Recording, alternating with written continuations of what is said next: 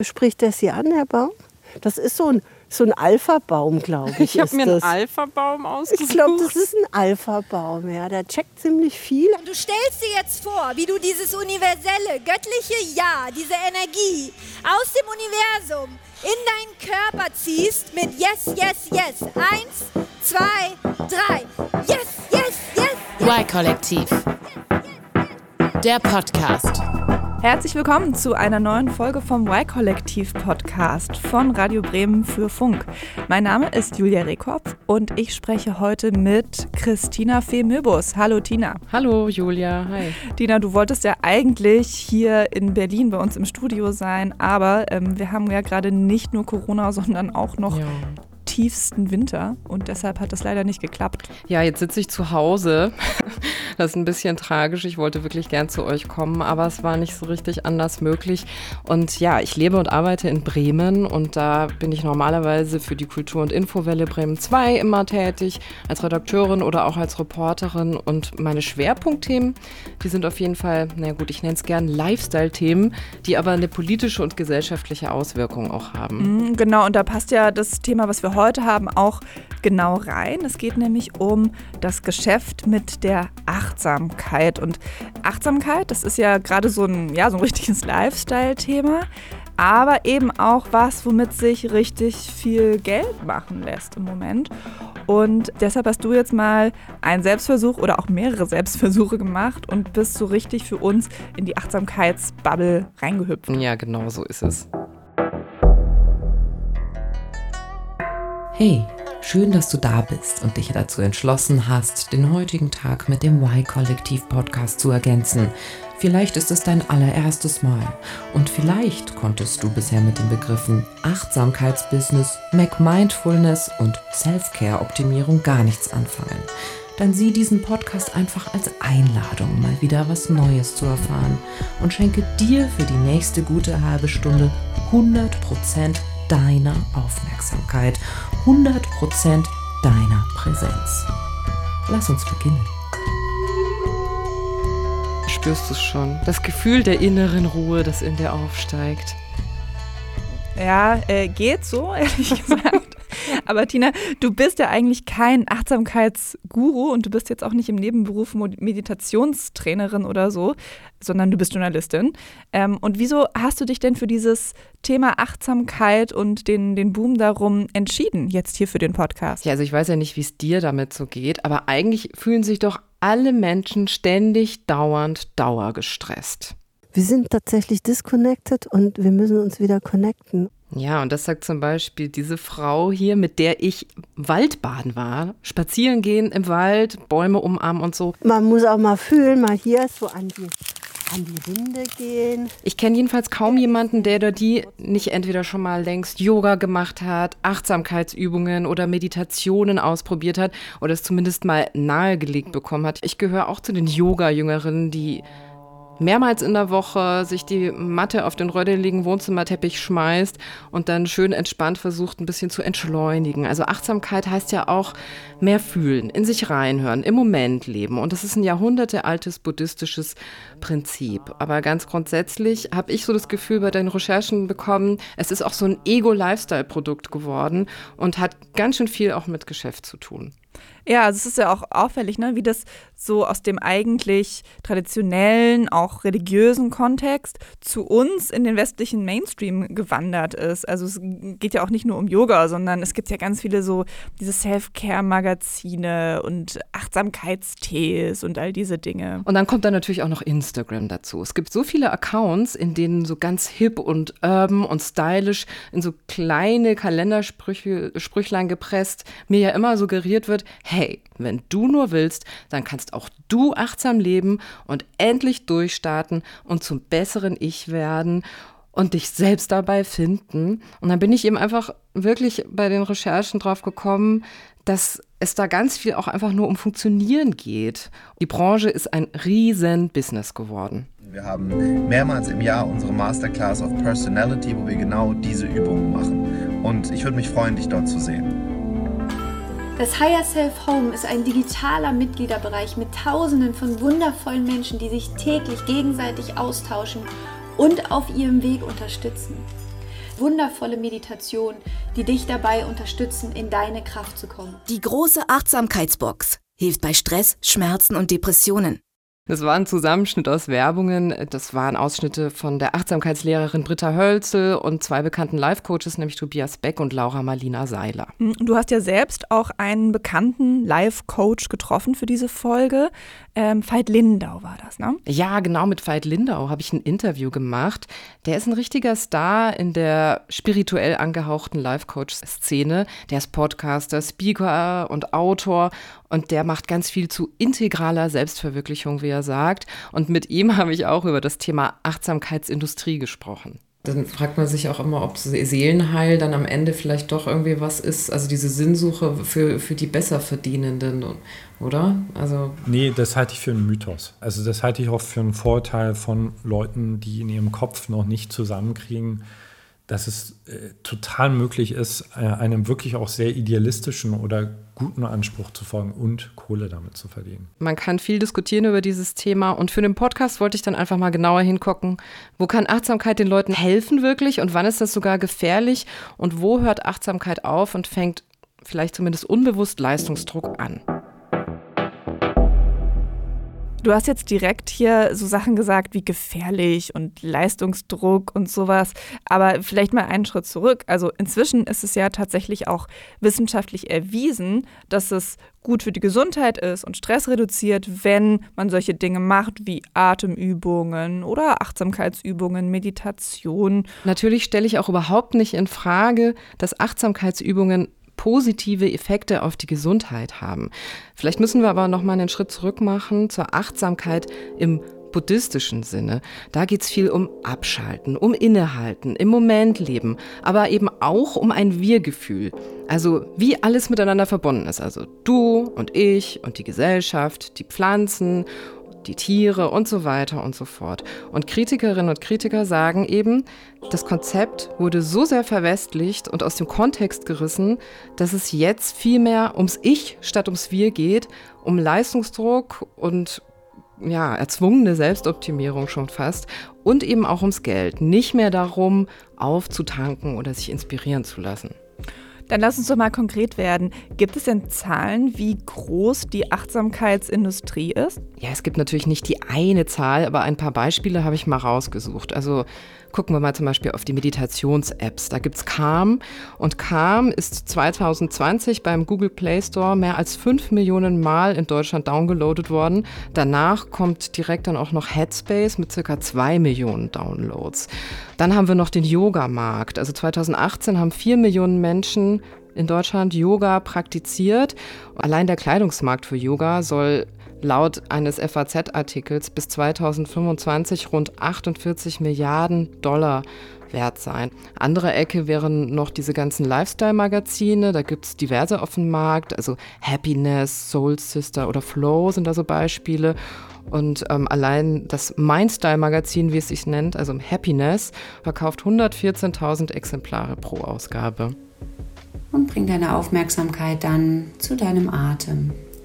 Und nimm wieder die Einatmung wahr, die Ausatmung und die kleinen Pausen dazwischen. Lass den Atem ein- und ausströmen in deinem ganz eigenen individuellen Tempo. Und werde dir bewusst, es gibt gerade nichts zu tun, nichts zu erledigen. Einfach sitzen und atmen.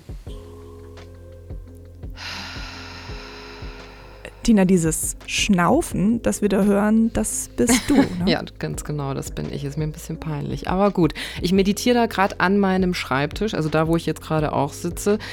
Das ist jetzt aber nicht einfach irgendein Meditationsvideo aus dem Internet. Nein, ich bin da zusammengeschaltet mit anderen Menschen, nämlich mit so ungefähr zehn Mitarbeiterinnen und Mitarbeitern von SAP. Das ist ein riesen IT-Gigant. Und da sitzen Frauen, Männer, Personaler, Führungskräfte, in Anführungszeichen normale Büroangestellte, alle zusammen auf ihrem Bürostuhl. Und die machen eine kleine Videomeditationsübung vor den heimischen Bildschirmen mit mir. Nur auf dem Bürostuhl sitzen und atmen.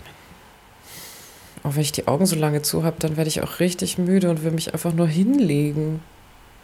Das kann ich mir vorstellen. SAP, das ist ja äh, ein riesen IT-Unternehmen und also wirklich eines der größten Softwareunternehmen der Welt. Ähm, aber ich habe die abgespeichert als so ein Anbieter von so total nüchterner, trockener Unternehmenssoftware und hätte da jetzt nicht unbedingt so mindful Mitarbeiter erwartet. Es geht mir ganz genauso, aber das zeigt einfach, wie Achtsamkeit auch Bereiche erobert, in denen sie vor Jahren noch undenkbar gewesen wäre. Achtsamkeit gefördert vom Arbeitgeber. Mindfulness hat das Unternehmen zum eigenen Markenzeichen richtig gemacht. Das heißt, Regelmäßig werden da kleine Meditationssessions angeboten. An manchen Standorten gibt es dafür sogar auch eigens eingerichtete Räume. Und du kannst bei SAP auch ein ganzes Training mitmachen, also so ein Achtsamkeitsprogramm und dann zum Ambassador werden für Achtsamkeit und selber deine Kolleginnen und Kollegen wieder schulen oder kleine Meditationsübungen mit denen anbieten. Das klingt ja erstmal so ganz nett, also so die Krawatte gelockert, vom Schreibtisch zum Meditationskissen und dann wieder zurück. Zumindest die, die mit mir zusammen online da auch mitgemacht haben, ziehen auch wirklich was Positives aus diesen Ruhepausen zwischen E-Mail und Telefonat und Meeting und so. Hier eine kurze Rückmeldung von euch. Wie geht es euch jetzt nach der Übung? Also für mich ist eigentlich immer wieder ganz schön so diese Erinnerung, dass jetzt wirklich nichts dran ist, nur atmen. Diese Wertschätzung auch des reinen Atmens. Das ist für mich immer sehr hilfreich wieder. Ich fühle mich wacher und klarer. Also ich fühle mich ruhiger. Dieses Gewusel im Kopf ist weg. Wieso bietet so ein Konzern wie SAP solche Übungen an? Das habe ich mich auch gefragt und deswegen habe ich mal jemanden angerufen beziehungsweise mich mit jemandem zusammengeschaltet, der dieses Prinzip Achtsamkeit ins Unternehmen reingebracht hat.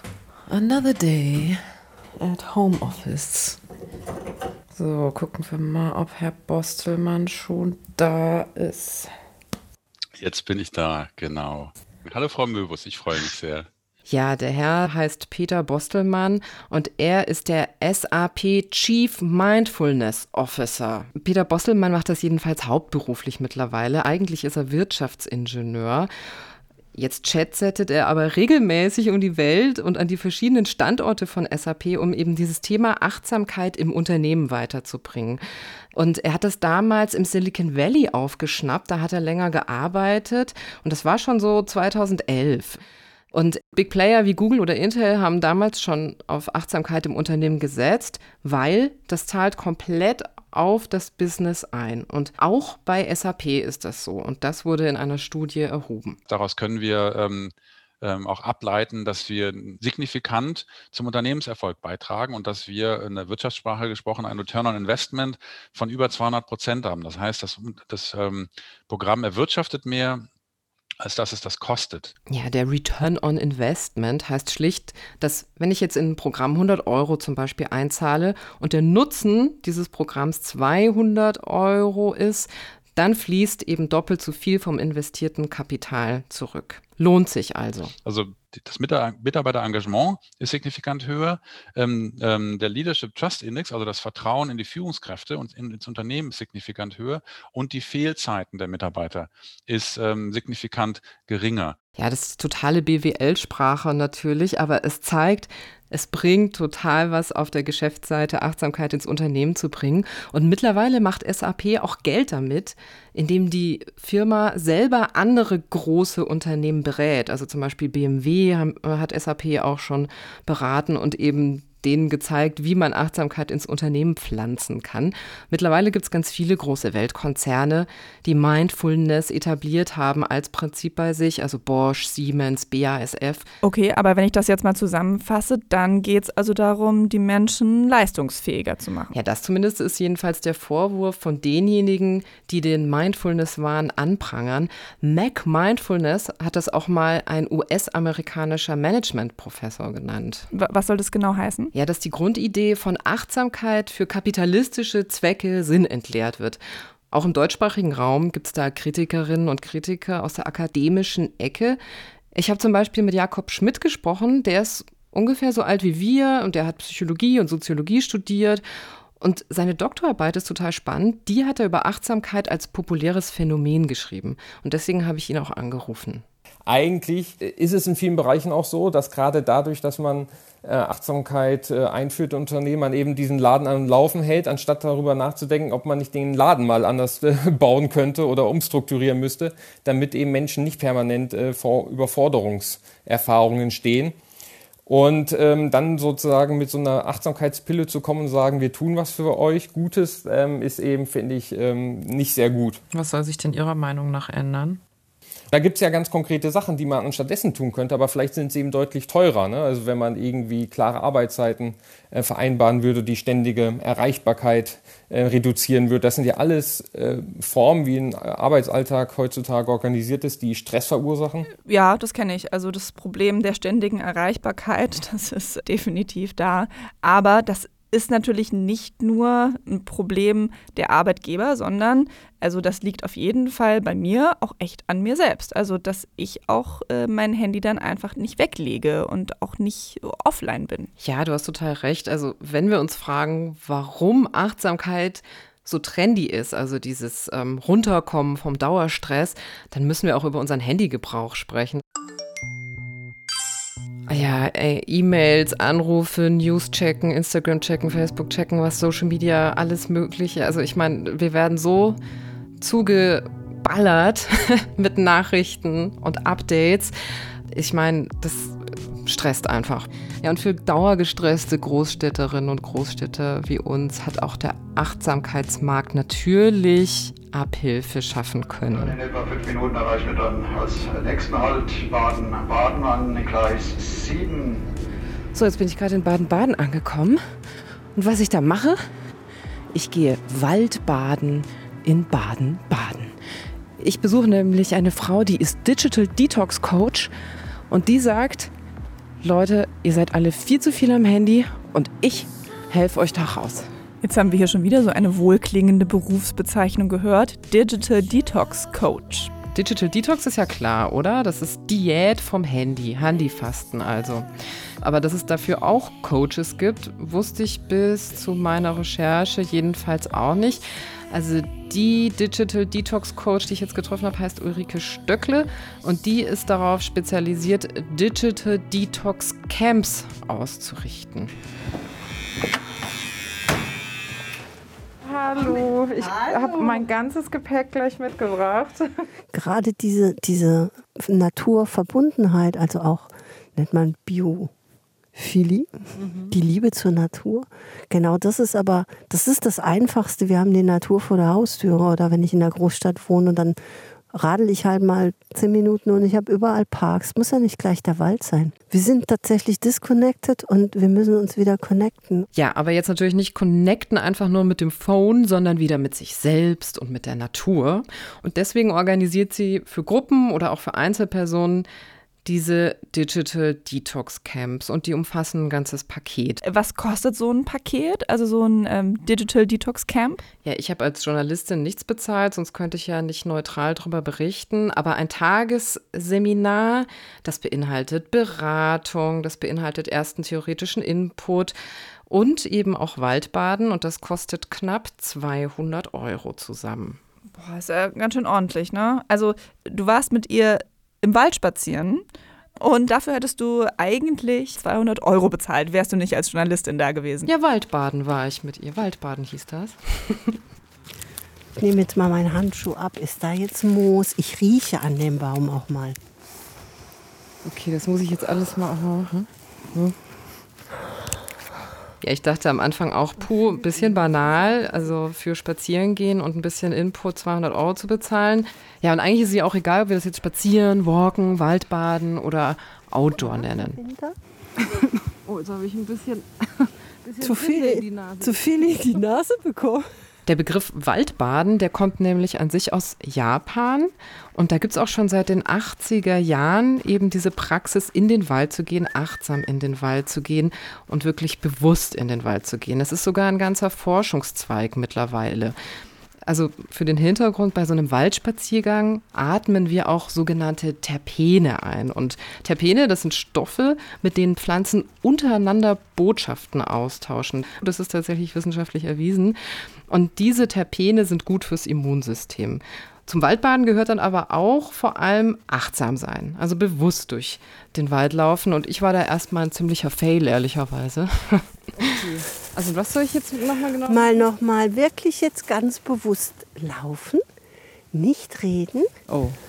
Mal auf die Geräusche hören. Wir sind jetzt mal ganz still und hören mal, ob wir was hören. Und was hast du so gehört?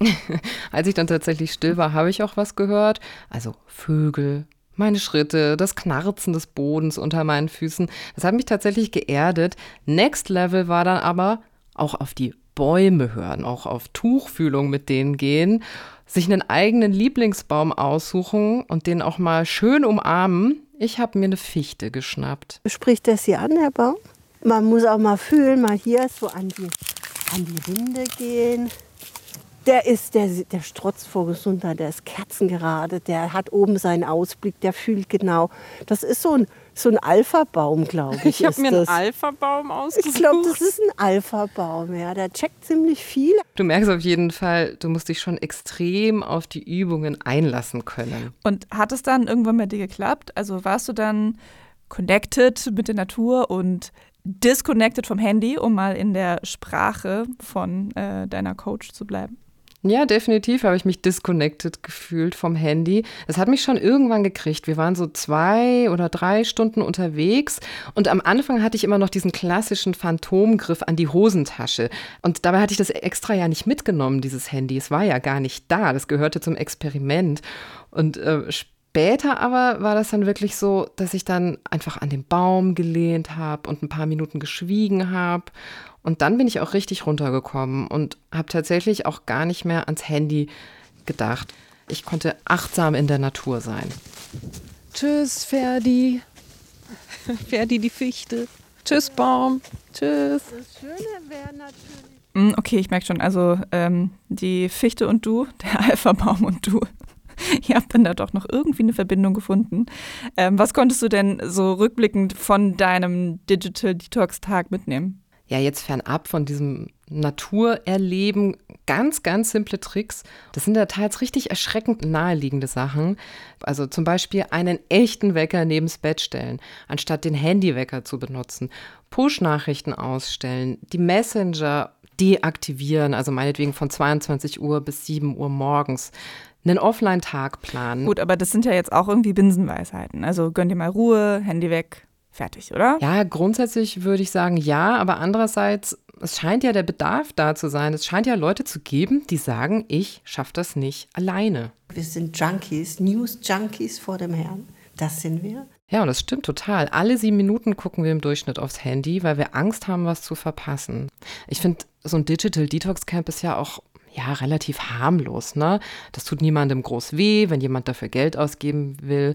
Why not? Schwieriger wird es für mich, wenn bei deinem ganzen Selbstfindungs-, Achtsamkeitstrip gewisse Abhängigkeiten entstehen. Und da gibt es schon einige Stolperfallen in dieser spirituell angehauchten Live-Coaching-Ecke.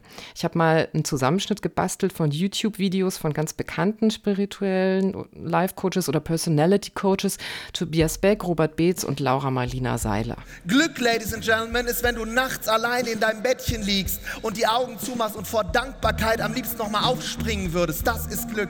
Aber doch nicht sich von außen zuballern zu lassen. Mit Netflix, mit YouPorn war ich die Liebe, die ich von Haus aus bin.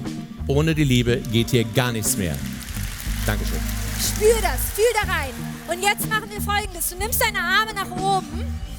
Sehr gut. Und du stellst dir jetzt vor, wie du dieses universelle, göttliche Ja, diese Energie aus dem Universum in deinen Körper ziehst mit Yes, Yes, Yes. Eins, zwei, drei. Yes, yes, yes, yes, yes, yes, yes, yes, yes, yes, yes, yes, yes, yes. Wow, okay, also das klingt ehrlich gesagt ähm, ja ein bisschen gruselig und es erinnert mich auch, muss ich sagen, an diese Gottesdienste von den Freikirchlern. Nee, das ist jetzt nicht so diese klassische Seminaratmosphäre, die da herrscht.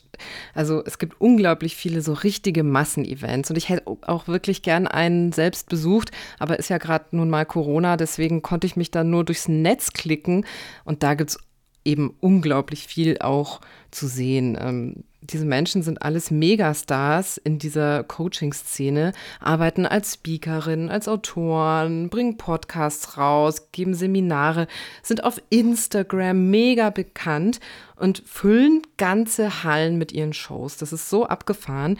Die Leute, das habe ich dann gesehen bei diesen Videos, die hängen an deren Lippen, reißen die Hände hoch. Also gerade bei dieser letzten Übung mit dem Yes, Yes, Yes, ne, sind da richtig ekstatisch mit dabei also Menschen wie die sind krasse Sinfluencerinnen und Sinfluencer.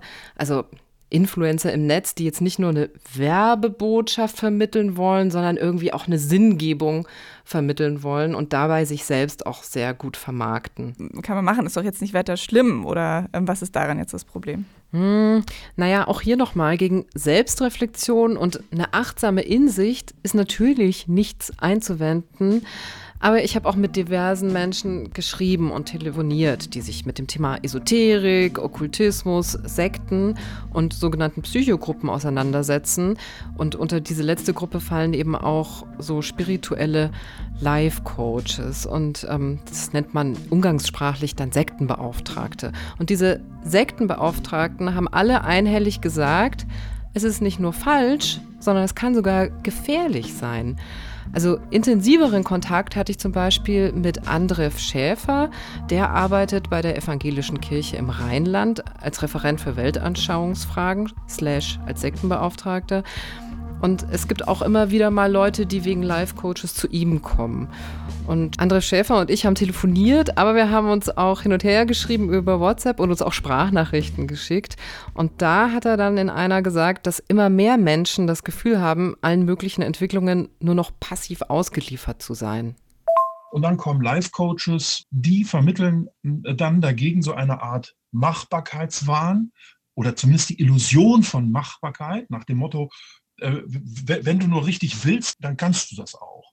Und mit äh, diesen Machbarkeitsvorstellungen, den überzogenen Machbarkeitsvorstellungen, ähm, versucht man sich selbst zu optimieren. Dass das Quatsch ist und dass das nicht klappt, das merken die Leute erst hinterher. Und dann sind sie aber solchen Illusionisten letztlich schon in die Falle gelaufen und haben womöglich nicht nur Geld verloren. Was meint er denn damit, womöglich nicht nur Geld verloren? Was denn noch? Naja, er sagt eben, dass am Ende, nach diesen ganzen großen Shows, nach dem Seminar und nach diesen ganz intensiven Erlebnissen, diesen Massen, wir Community-Gefühl, die Menschen am Ende doch wieder allein zu Hause sind und vor dem Laptop sitzen. Und gerade Menschen, die richtige Probleme haben, die vielleicht einsam sind oder depressiv sind oder ein Trauma zu verarbeiten haben, die kann sowas psychologisch ganz, ganz schlimm treffen. Statt Community gibt es dann Einsamkeit. Und natürlich sind das im Zweifel auch Extremfälle, ist schon klar. Aber wenn wir über Achtsamkeit als Geschäft reden, dann gehört das für mich auch dazu. Du hast ja am Anfang erzählt, dass du auch mal die andere Seite kennenlernen willst und die dann auch mit dieser Kritik konfrontieren willst und hast ja Veit Lindau getroffen. Wie war das? Ja, also der Typ ist schon ein richtiger Superstar in der spirituell angehauchten Life-Coach-Szene. Da war ich schon extrem gespannt. So, Veit Lindau hat das Wartezimmer betreten. Dann werde ich ihn doch jetzt mal eintreten lassen. Hallo Christine. Ich habe knapp eine Stunde mit ihm gesprochen und durch den Lockdown auch wieder nur über eine Videoschalte. Aber man hat so gesehen, er saß da so in seinem Arbeitszimmer slash Wohnzimmer, im Hintergrund so ein Bücherregal, ein paar Buddha-Figuren und er selbst sieht auch ein bisschen wie Tom Cruise mit langen Haaren aus. Ähm, für alle, die Veit Lindau nicht kennen, was, was ist das für einer? Was macht er denn so? Ja, einige kennen ihn vielleicht von Meditationsvideos. Die sind teils hunderttausendfach geklickt. Ich lade dich ein, in der Position, in der du jetzt gerade liegst oder sitzt, noch eine Weile zu verweilen und dir vorzustellen, das jetzt gerade ist dein Leben. Das jetzt gerade ist alles, was du hast. Die Vergangenheit ist weg. Also neben diesen ganzen Meditationssachen ist er eben auch Speaker und leitet Seminare. Äh, er hat einen Podcast und er ist Unternehmer natürlich auch. Er hat zwölf Mitarbeiterinnen und Mitarbeiter und noch eine Handvoll Freelancer, die sich alle darum kümmern, diesen Output, den er da produziert, unter die Leute zu kriegen. Ähm, sein Podcast, der heißt übrigens Seelengevögelt und ist auch der absolute Hit. Also er ist wirklich bekannt. Und er hat eine Lernseminarplattform, Homodea heißt die. Und das ist so ein Netflix für alle Problemlagen im Leben, würde ich sagen. Also integrale Selbstverwirklichung nennt er das. Ähm, und da ist alles mit dabei. So Themen wie Beziehung, Beruf, Berufung, Sex, Sinn. Und das Ganze für 12,90 Euro im Monat. Da kannst du dir dann ganz viele Videos und Seminare angucken. Mhm, also klingt für mich nach einem Geschäftsmann. Also jetzt nicht äh, wirklich entspannt, sondern eher so, als ob er ziemlich viel arbeiten würde. Total. Er hat auch selber von sich gesagt, er ist ein Workaholic, er brennt für das, was er macht. Und er sieht sich als jemand, der in der Gesellschaft was verändern will. Ich habe äh, ein großes Bedürfnis, Menschen mal zu helfen, ihre, ihre Bedürfnisse, Probleme überhaupt das mal zu sehen und, und dann auch zu lösen. Und ich habe aber auch einen ganz starken visionären und auch einen äh, Reformeranteil in mir. Das heißt, also mein großes, großes Interesse ist, also das turnt mich eigentlich noch viel mehr an, als jemand einzeln zu coachen, ist, das, was wir auf der Plattform vermitteln, in die gesellschaftliche Kultur zu bringen. Also wenn das ein Sinnfluencer ist, dann bin ich ein Sinfluencer. Ich kann mit dem Begriff Re Reformer eher was anfangen. Wie ist Veit Lindau denn überhaupt zu dem geworden, was er ist? Also hat er eine Ausbildung zum Coach gemacht? Er hat da jetzt nicht eine ganz klassische Ausbildung gemacht, so drei Jahre Stempel drauf und jetzt bist du Coach. Er hat sich sehr viel wohl auch selbst beigebracht, sagt er. Und er sagt auch, er sei ein Autodidakt letztlich. Also ich sag mal, das ist ja keine Rocket Science, was ich lehre. Mhm. Ist das denn eigentlich ein geschützter Begriff? Oder darf ich mich jetzt auch einfach zum Beispiel ja, Life-Coach oder Achtsamkeitscoach nennen. Du hast schon da einen Punkt. Ne? Also Coach sein ist kein geschützter Begriff. Also es gibt Institute, die bieten monatelange Ausbildungen an und manche Institute machen Coach-Ausbildungen, die dauern einfach mal nur ein verlängertes Wochenende.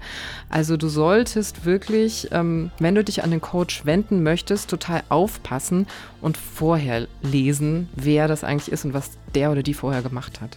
Es gibt definitiv im Online-Bereich ganz, ganz viel Schrott. Punkt. Und ähm, was würdest du sagen, macht einen guten Coach aus? Also ich denke, die Schnittmenge von allen guten Coaches sollte sein, dass sie äh, Empathie haben, dass du so eine natürliche Neugier hast, Probleme zu erforschen. Also du solltest menschliche Probleme lieben, also wie so ein Tüftler, zu sagen, okay, hier haben wir das nächste Problem, wie finden wir dafür eine Lösung? Und du sollst auch Menschen lieben, also in aller ihrer Schönheit und dann brauchst du natürlich einen Coaching-Werkzeugkoffer, aber für mich kommt das als zweite Stufe. Also das Interesse an, äh, an menschlichen Problemen, das, das ist ja schön und gut. Ähm, aber wir haben ja vorhin auch von äh, dem Sektenbeauftragten gehört, wie gefährlich das auch sein kann, wenn Leute mit, mit ernsthaften Problemen, also mit Depressionen oder mit anderen psychischen Problemen, ähm, wenn die dann solche, ja, ich sag mal so To-Go-Lösungsvorschläge bekommen und das eigentlich Menschen wären, die ernsthafte medizinische oder psychologische Hilfe bräuchten. Ähm, hat er dazu dann auch was gesagt? Äh, ja, damit habe ich ihn auch konfrontiert. An der Stelle ist vielleicht nur ganz gut auch zu sagen, dass jetzt bei dem Sektenbeauftragten, also bei André Schäfer, bisher nie jemand gekommen ist, der sich wegen Veit Lindau beraten hat lassen. Also mit Veit Lindau habe ich da generell über diese Problematik gesprochen und er sagte das hier. Also ich betone das auch immer wieder, also alles, was ich rausgebe, ist für no no normal neurotische Menschen und äh, kann eine Therapie nicht ersetzen. Ja, und deswegen spricht er, wie er eben selber sagt, auch Leute aktiv in Seminaren direkt an, wenn er das Gefühl hat, dass die Probleme tiefer liegen. Aber das Ganze kann er natürlich nicht bei großen Events machen oder auch nicht, wenn die Leute vom Computer sich seine Inhalte reinziehen. Mhm. Und hat dich das letztendlich überzeugt? Ja, ich habe ihm schon abgekauft, dass er dran glaubt, was er macht und dass es ihm jetzt nicht darum geht, einfach den Leuten Kohle aus der Tasche zu ziehen. Aber das, was er macht, was er verkauft, was er anbietet, das ist einfach für eine breite Masse und das ist teils trivial und natürlich wenig individuell. Das heißt, die Angebote, die suggerieren ein Wir-Gefühl, wo eigentlich gar keins ist. Und da wird Nähe verkauft, die ganz schnell nach Ende eines Seminars oder Auftritts verpuffen kann. Und dessen muss man sich einfach bewusst sein. Da haben Life-Coaches ähm, generell eine ganz, ganz große Verantwortung und ich bin mir nicht so sicher, wie stark die ihrer Verantwortung nachkommen können in so einer großen Masse. Vielen Dank für deine Geschichte über das Geschäft mit der Achtsamkeit. Ja, danke dir. Allen, die sich gerne weiterhin mit dem Thema beschäftigen möchten, empfehle ich den Podcast Achtsam von Deutschlandfunk Nova. Da gibt es Tipps für einen bewussteren Alltag, auch alles ganz journalistisch und psychologisch fundiert, inklusive einer Achtsamkeitsübung pro Folge. Und hier beim Y-Kollektiv-Podcast gibt es in zwei Wochen eine neue Reportage in der ARD-Audiothek. Dann wird es darum gehen, wie junge Muslime daten. Ansonsten freuen wir uns immer, wenn wir Feedback bekommen. Schreibt uns gerne über Instagram, da findet ihr das Y-Kollektiv. Tschüss, bis zum nächsten Mal. Y-Kollektiv. Ein Podcast von Radio Bremen und Funk.